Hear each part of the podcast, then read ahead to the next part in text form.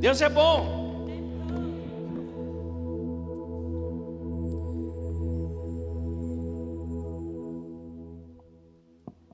Daqui a pouquinho nós vamos orar, amém?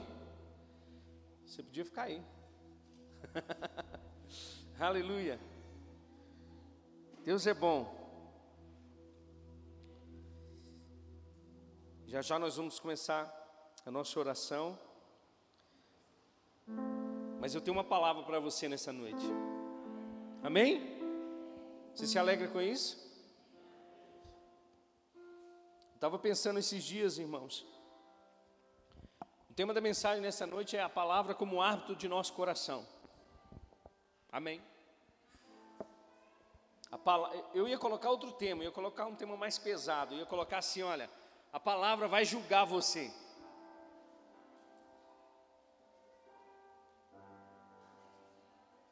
Sabia disso? Que a palavra tem esse poder de julgar a gente? Amém? A palavra de Deus é como um espelho para nós. A gente devia ficar menos preocupado com o que os outros estão pensando e se preocupar mais com o que a palavra de Deus pensa. Amém? Às vezes a gente quer Entendo o que eu quero dizer, tomar conselhos com muitas pessoas, e a Bíblia diz que há sabedoria na multidão de conselhos, né? Mas eu vou dizer para você: não existe conselho melhor do que a palavra, amém? Ela precisa ser o nosso guia, ela precisa ser o árbitro do nosso coração. Quando a gente fala sobre juiz, a gente entende que é aquele que julga aquilo que está certo e aquilo que está errado. Num time de, num, num, um campeonato de futebol, onde tem dois times lutando ali para vencer um ao outro, não, não, entendo o que eu quero dizer, não é só a bola e os jogadores que fazem parte daquilo, existe um juiz ali no meio, amém? E para que as coisas sejam é, justas e equilibradas, o juiz, ele em determinados momentos vai precisar interromper o jogo, ele vai dar uma falta, ele vai dar um cartão amarelo, ele vai advertir, ele também pode até expulsar. Não é verdade? Então a palavra como hábito do nosso coração, ela atua dessa mesma forma, para julgar as nossas intenções, para julgar a intenção do nosso coração. Eu estava pensando sobre, sobre essa palavra nessa noite, e até as nossas orações, elas precisam estar pautadas na palavra de Deus. Amém? Para que o nosso coração não nos condene. Se nós orarmos a vontade de Deus, irmãos, consequentemente nós estamos orando algo que já está feito, que já está consumado. Não é verdade? Agora, nem sempre é fácil fazer isso. Ou deveria ser fácil, né? Mas nem sempre é. Porque muitas das vezes a gente busca saber a vontade de Deus, a gente busca tentar entender qual é a vontade de Deus. Às vezes nós oramos determinadas coisas e pensamos: será que essa é a vontade de Deus para nós? Será que essa é a vontade de Deus para a minha vida? E, e, e existem coisas de fato que nós vamos precisar consagrar ao Senhor, entregar ao Senhor, porque não sabemos de fato se aquilo pertence a nós, se aquilo é para nós. Mas orar a vontade de Deus, irmãos, é muito mais fácil do que a gente imagina. Agora, preste atenção, eu queria que você abrisse sua Bíblia comigo lá em João, capítulo 12.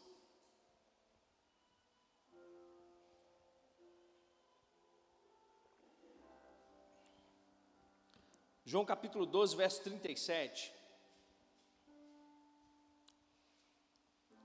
Sabe, irmãos, quanto mais conhecemos a palavra, mais constantes nós ficamos. Amém? Quanto mais você aplica a palavra de Deus na sua vida, irmãos, mais constante você fica. Você precisa entender isso.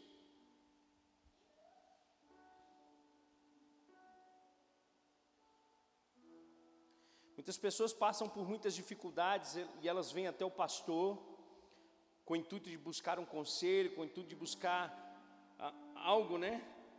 É, entenda o que eu vou dizer para você, e, e, e isso está certo, isso é correto, você buscar conselho, mas entenda uma coisa: a palavra de Deus não é uma, uma varinha de condão, ela precisa, para funcionar na nossa vida, ela precisa de uma atitude do nosso coração.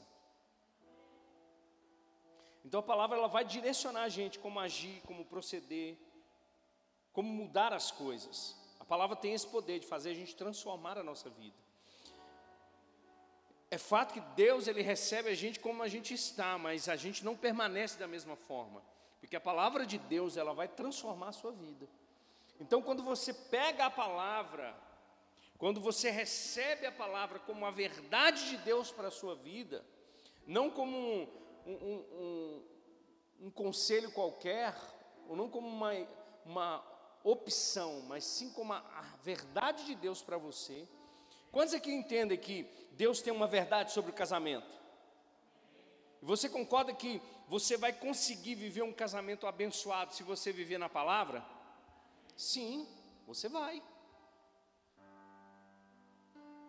Você tem que pegar todos os dias a palavra de Deus e como Deus pensa sobre o casamento. E Ele vai te revelar sobre, na palavra dele. E você vai agir conforme Deus pensa. Mas as pessoas se tornam inconstantes porque elas pensam que a palavra de Deus vai fazer isso sozinha. É como se a gente pegasse a palavra de Deus e esfregasse igual aquele é, a lâmpada do gênio, né? E pedisse para ele: transforma a minha vida. De fato, se a gente pedir, Deus vai transformar, mas Ele vai te dar as oportunidades para isso acontecer. Então a palavra está o tempo todo te julgando, ela está o tempo todo sendo um árbitro na sua vida, não para te condenar, mas para te conduzir em vitória. Agora, lá em João capítulo 12, verso 37, a Bíblia diz assim: ó, mesmo depois que Jesus fez todos aqueles sinais milagrosos, não creram nele. Jesus fez vários e vários sinais milagrosos. Jesus operou muitos milagres, muitas maravilhas. E nesse contexto aqui, exclusivamente, irmãos, estava se falando inclusive da ressurreição de Lázaro. O morto tinha ressuscitado, mas não era um morto qualquer, ele estava quatro dias num sepulcro. Então ele, ele extrapolou, porque para um judeu até três talvez poderia acontecer, mas quatro dias não. Quatro dias já era demais, já, já cheirava mal, já não tinha mais condição a acontecer mais nada. E Jesus liberou uma palavra, e Lázaro ouviu a palavra e atendeu a palavra.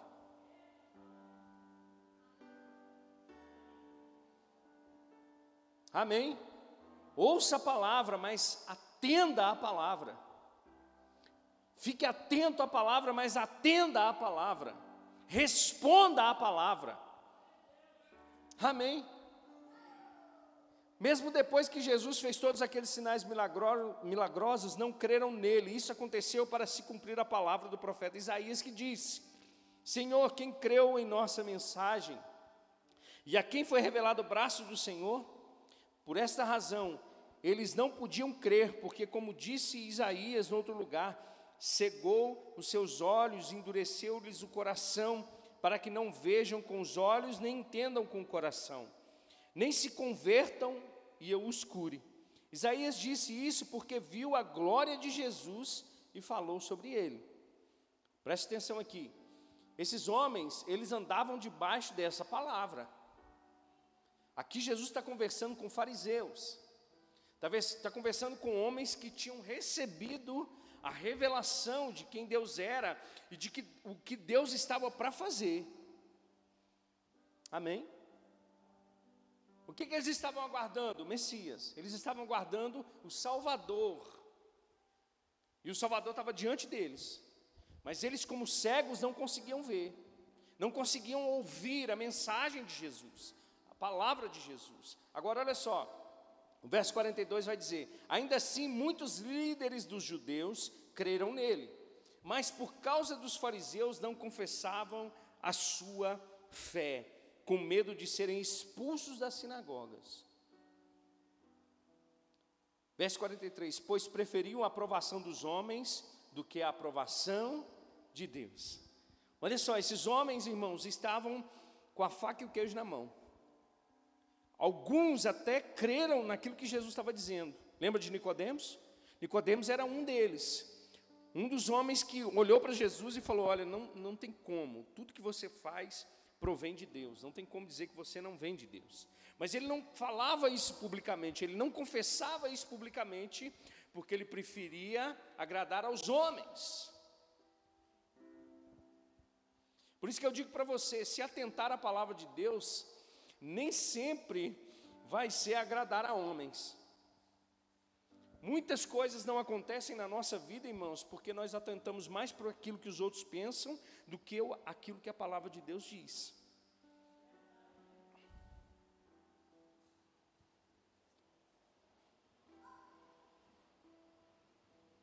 E a gente cai nesse, nessa mesma situação.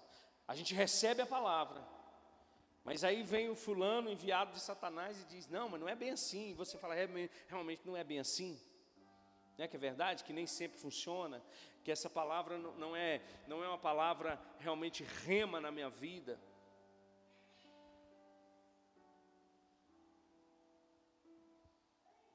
Não é uma palavra revelada, não é uma palavra viva.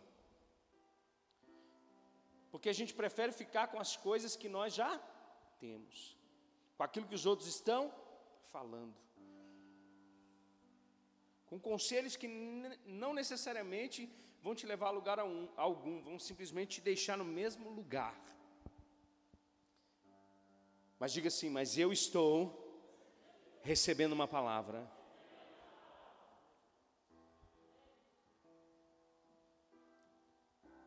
A palavra precisa direcionar você. O árbitro ele também conduz. E falando sobre o hábito do nosso coração, que é a palavra ou Jesus, a paz de Cristo seja o hábito do nosso coração, ela precisa nos conduzir para esse lugar. Ela precisa nos conduzir para esse lugar de obediência a Deus, para esse lugar de obediência à Sua palavra. Quando Abraão saiu da sua terra e da sua parentela, meus irmãos, ele ouviu uma palavra de Deus, dizendo: sai da tua terra e da tua parentela e vai para a terra que eu vou te mostrar. Mas na trajetória de Abraão, até a promessa se cumprir, muitas coisas aconteceram ao contrário. Mas não é porque aconteceu o contrário que Deus esqueceu da sua promessa. Não é porque não aconteceu ainda que Deus colocou numa gaveta dizendo assim: ah, não, deixa eu dizer para você, existe um processo para o cumprimento. E qual é o processo da nossa vida? Guardar a palavra no nosso coração. Paulo chama o nosso coração de bom depósito. O que você tem guardado nesse bom depósito, meu irmão?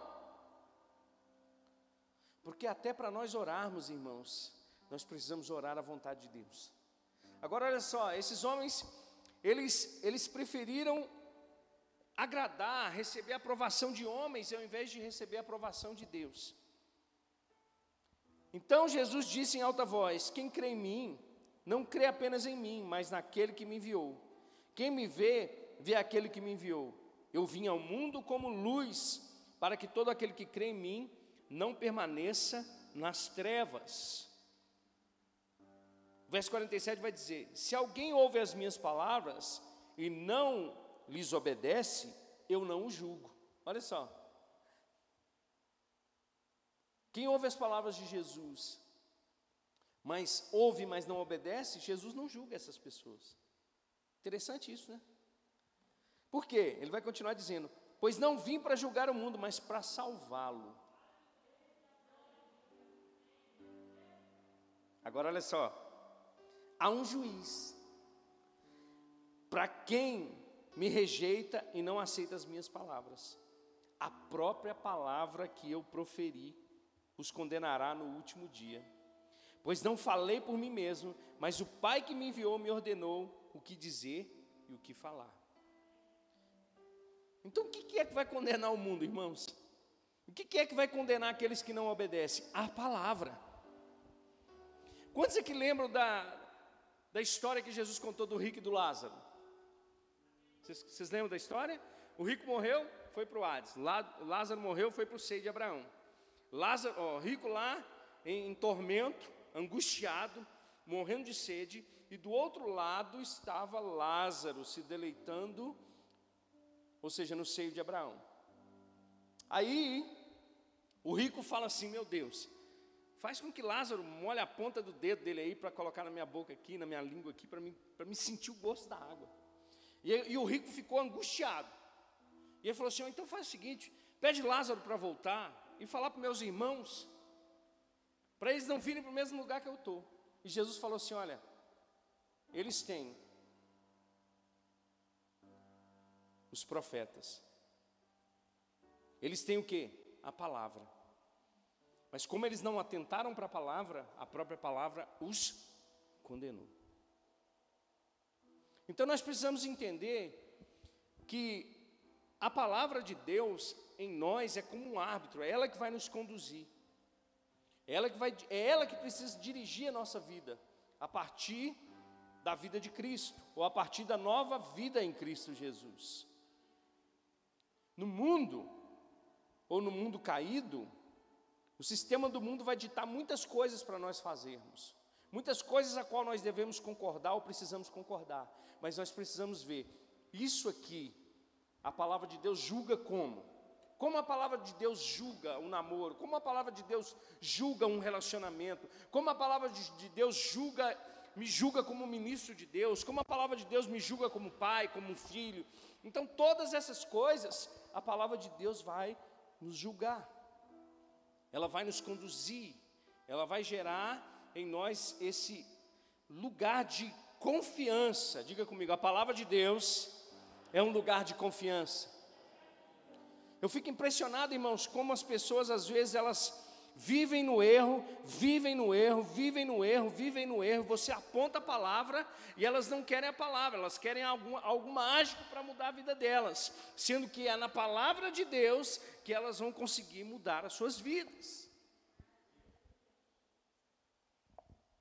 Então a oração, irmãos, não é um, um, um, não é uma uma mágica que acontece na nossa vida. Por isso que chama oração. Tem que orar e agir. Oração, orar e agir. Não adianta você orar para Deus fazer se você não corresponder. Se você não. É, é, é, óbvio, irmãos, que existem coisas que somente Deus vai fazer, mas mesmo assim, a sua fé tem que estar no meio. A sua fé tem que estar funcionando junto com a palavra de Deus. Amém? Então a palavra de Deus, ela precisa ser um árbitro e ela precisa ser, no nosso caso, irmãos, a, aquela a qual nós vamos obedecer. A gente tem muito essa questão de que a gente pensa que a obediência, o obedecer, né? O obedecer só fica para aqueles que estão na lei. Não, irmãos, obediência não diminui a graça e não exalta a lei, não. Obediência é a vontade de Deus.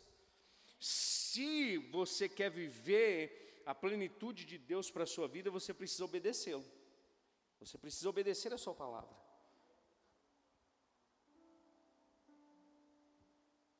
Obediência servia na lei, serve na graça. Você não diminui a graça porque você obedece a Deus. E você não exalta a lei porque você simplesmente está obedecendo. Porque não é mérito seu, é graça dele. Entende o que eu estou querendo dizer? Olha só, Olha só o que Tiago vai dizer, Tiago capítulo 1, verso 22. Sejam praticantes da palavra. Precisamos ser praticantes da palavra de Deus.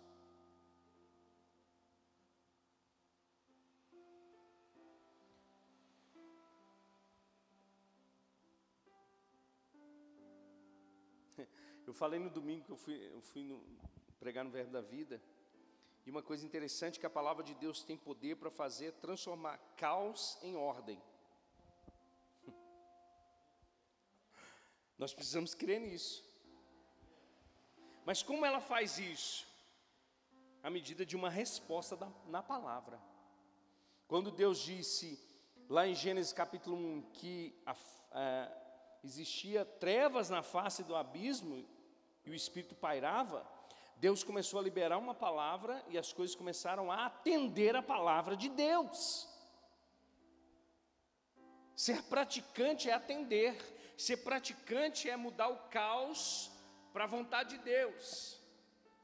Está ruim no casamento, seja praticante da palavra e as coisas vão mudar. Está ruim no trabalho, pratique a palavra de Deus e as coisas vão acontecer de forma poderosa e sobrenatural, irmãos.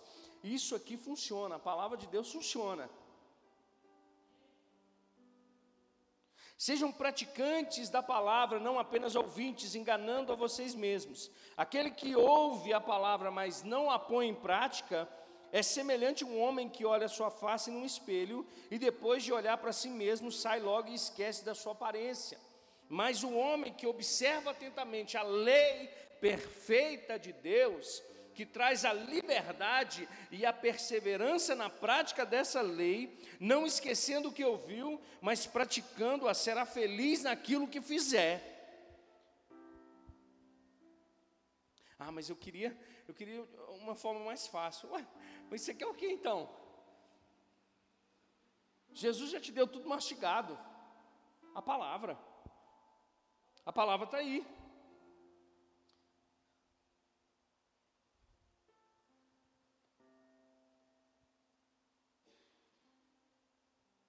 A prática gera perseverança, que gera amadurecimento.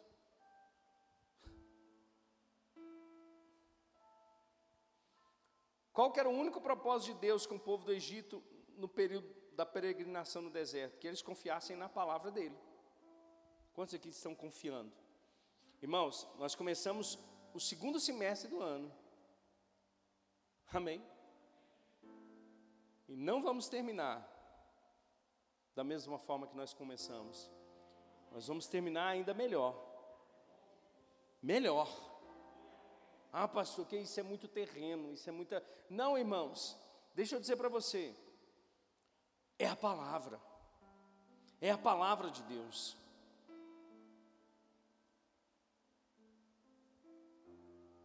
É a palavra de Deus.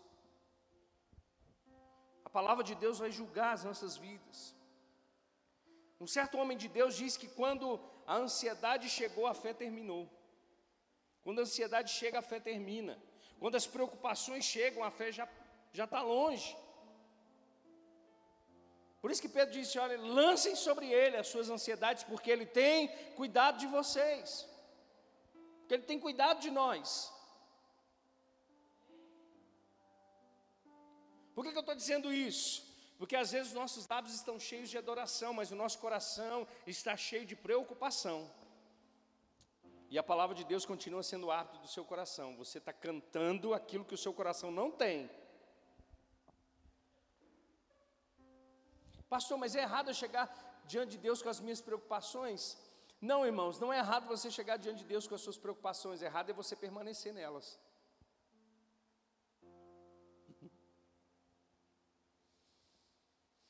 Errado é você continuar vivendo no desespero, mesmo tendo chegado diante de Deus.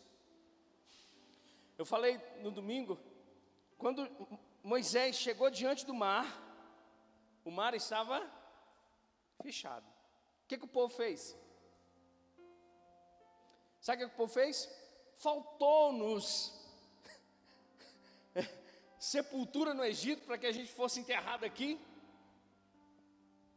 Está faltando, Moisés, por acaso falta lugar para ser enterrado lá no Egito?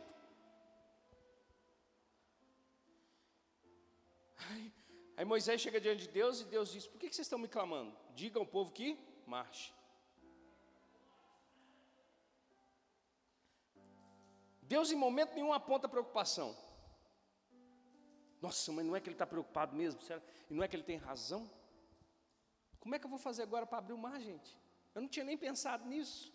Moisés, vamos fazer o seguinte. Não, irmãos. Diga ao povo que marche. Diga ao povo que anda para frente. Por quê? Porque a preocupação ela vai parar você. A ansiedade ela vai estagnar você. Não adianta você cantar somente, você precisa crer no seu coração. Até para a salvação precisa ser dessa forma. A gente precisa falar com a boca e crer com o coração. Nós precisamos estar convictos de que o ato do nosso coração, irmãos, é a palavra de Deus. Você está comigo? Amém? Então nós precisamos ser praticantes da palavra de Deus e não permitir que a nossa fé se perca em meio às preocupações.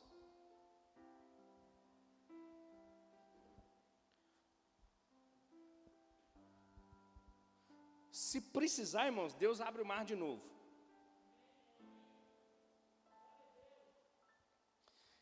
E se não abrir o mar, faz andar sobre as águas. Irmão, Jesus continua sendo o mesmo. Não sei quanto a você, mas eu creio. Eu creio. Agora, irmãos, preste atenção aqui. Um coração alinhado com a palavra, que anda segundo a palavra, que pede segundo a palavra, que crê segundo a palavra, irmãos, vai caminhar para esse lugar de vitória. Para esse lugar da vontade de Deus. O Elbert falou com muita propriedade aqui sobre a oração do Pai Nosso. E, no, e, e, nem sempre as nossas expectativas são as expectativas de Deus, e Deus frustra essas expectativas para que algo melhor da parte de Deus venha sobre nós. Quantos creem que a vontade de Deus é boa, agradável e perfeita? Então pronto, descansa nela. Descansa nela. Agora existe um processo. Agora eu queria que você abrisse comigo lá em 1 João, no capítulo 3, por favor.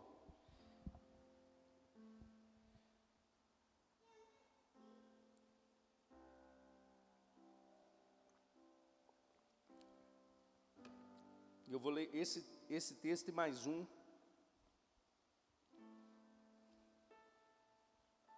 Ah, irmãos, nós precisamos nos agarrar à palavra de Deus, amém? Quando eu estava vindo para cá, subiu ao meu coração o texto de Marcos capítulo 4, que Jesus fala sobre a, a, a parábola do semeador. Né? Ele vai falar que o semeador saiu a semear, e vai falar que algumas sementes caíram à beira do caminho, outras caíram sobre os espinhos, e outras. É, e ele vai falar das condições das terras onde essa semente caiu. E essa semente, ela é a palavra de Deus. Aí Jesus vai explicar para os discípulos o que significava tudo aquilo. Ele vai dizer: olha, alguns vão receber a palavra, vão receber com alegria, mas aí vão ver vão, as dificuldades do, do, dia, as dificuldades vão, vão chegar e eles vão perder a alegria da palavra. Jesus estava nos alertando, irmãos, que situações vêm para roubar a palavra de Deus no nosso coração, para roubar esse juiz do nosso coração. Talvez para que a gente se desvie da vontade de Deus. Mas olha só, 1 João 3, 24, verso 24, verso 16, perdão. Ele vai dizer: Nisto conhecemos o que é o amor. Jesus Cristo deu a sua vida por nós e devemos dar a nossa vida por nossos irmãos. Se alguém tiver recursos materiais e vendo seu irmão em necessidade não se compadecer dele, como pode permanecer nele o amor de Deus? Filhinhos, não amemos de palavra e nem de boca, mas em ação e em verdade. Então, Jesus ele cria, ele, ele estabelece um princípio aqui para a nossa vida, não é verdade? Qual que é esse princípio? É que nós vivemos na dependência de Deus e não das coisas. Ele está dizendo: olha, se você vê um irmão passando necessidade e tem condição de ajudar e não ajuda, você não ajuda por causa de alguma coisa. Provavelmente porque a sua confiança está naquilo ali que você poderia dar para o seu irmão. Por isso que Jesus fala que a gente não deve amar ao dinheiro. Por isso que Jesus fala que nós não devemos colocar a nossa esperança nas riquezas desse mundo que são passageiras, mas buscar o reino de Deus e a sua justiça. O que é o reino? O reino também é a palavra. Amém? Então nós precisamos confiar em Deus e responder essa confiança. Aí ele diz: Olha, assim saberemos que somos da verdade e tranquilizaremos o nosso coração diante dele quando o nosso coração nos condenar. Quando é que o nosso coração não nos quando é que o nosso coração nos condena? Quando nós não estamos alinhados com a palavra de Deus.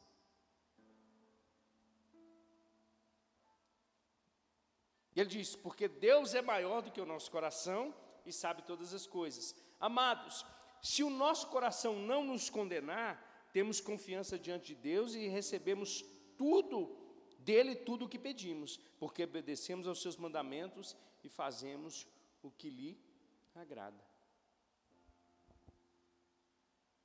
Então vai existir momentos na sua vida que você vai estar confiando tanto naquilo e Deus vai falar assim, Deus vai criar uma oportunidade para você para você deixar aquilo. Porque Ele quer saber onde é que está o seu coração. Aí você fala, nossa, cheguei no lugar. Ai, consegui. Aí Deus fala assim, agora tem um outro passo. Se livra disso.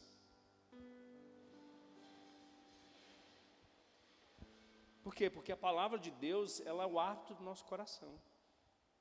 Porque Ele sabe onde está a nossa confiança. Porque Ele sabe onde a gente está armazenando, sabe, de fato,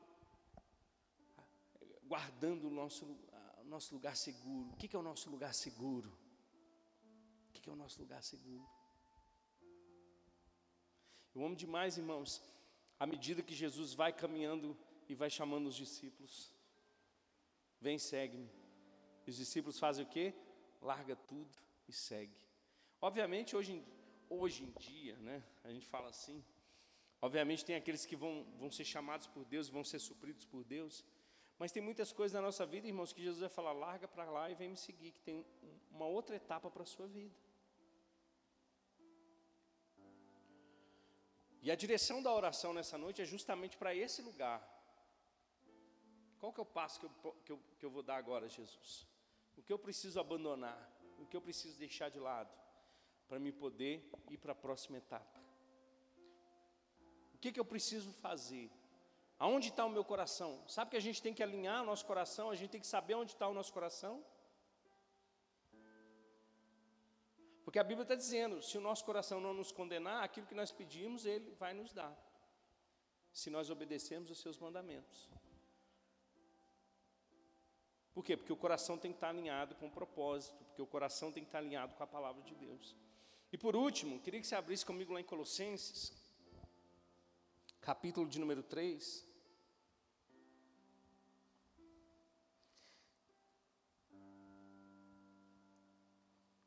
verso 12. Nós precisamos permitir Jesus é, é, dirigir e controlar o nosso coração. Amém? Olha só que interessante, me veio uma, me veio uma passagem aqui agora muito interessante. Ah, em Atos capítulo 5, a Bíblia diz que no final de Atos capítulo 4, Barnabé, ele vendeu um, um, um terreno dele, pegou o dinheiro e lançou aos pés dos apóstolos. Havia acontecido um avivamento, estava acontecendo um avivamento de transformação na vida daquelas pessoas.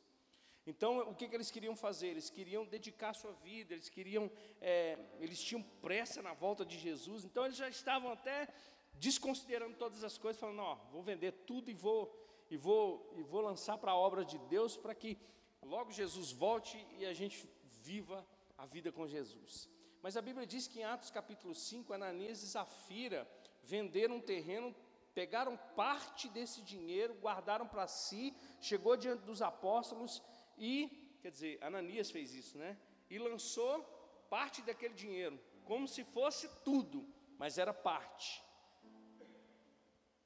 E Pedro disse: Por que você permitiu que Satanás assentasse no seu coração? Por que você permitiu que Satanás assentasse ao seu coração? E por que você tenta enganar o Espírito Santo? Eu imagino que esse assentar é, se, é, é Satanás se acomodar no seu coração, ao ponto de você não se atentar para a palavra de Deus. Satanás encontrou um lugar no coração de Ananias e desafio. Agora, em Colossenses, olha o que Paulo vai dizer no verso 12. E agora eu quero concluir com isso, porque tem alguns ingredientes aqui que Paulo vai dizer que precisam estar no nosso coração. Ele vai dizer, portanto, como escolhidos de Deus, como povo escolhido de Deus, santo e amado, revistam-se de profunda compaixão então, quem tem a palavra de Deus como árbitro no seu coração, ele é, ele vive uma vida de compaixão. Amém? Ele diz: bondade tem que estar no nosso coração, humildade tem que estar no nosso coração, mansidão precisa estar no nosso coração, paciência precisa estar no nosso coração, Ele diz: suportem-se uns aos outros e perdoem as queixas que tiverem uns dos outros. Perdão tem que ser uma base para o nosso coração. Porque se você não perdoa, você é amargo. Se você não perdoa, você é uma pessoa que, que toma do próprio veneno, achando que é a outra pessoa que vai morrer. Ele diz: perdoem como o Senhor lhes perdoou. Acima de tudo, revistam-se do amor, que é o elo perfeito. E ele vai dizer que a paz de Cristo seja o juiz em seu coração. Então, quando você está andando, irmãos, debaixo da palavra de Deus, paz toma conta de você. Amém? Você toma as decisões em paz. Você não toma as decisões debaixo da pressão e da, da, e da tribulação. Você toma as suas decisões em paz. A paz de Jesus, a paz de Cristo, ela é o árbitro no nosso coração. Amém?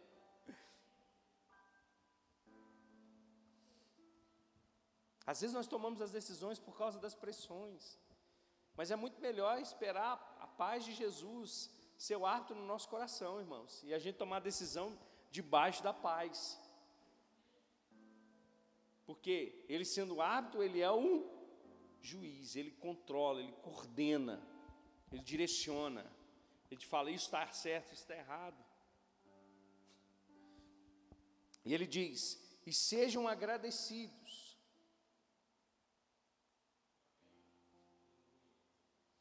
habite ricamente em vocês a palavra de Cristo.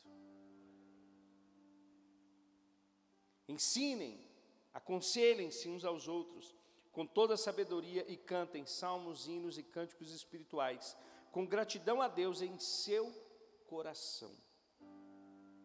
Tudo o que fizerem, seja em palavra, seja em ação, façam-na em nome do Senhor Jesus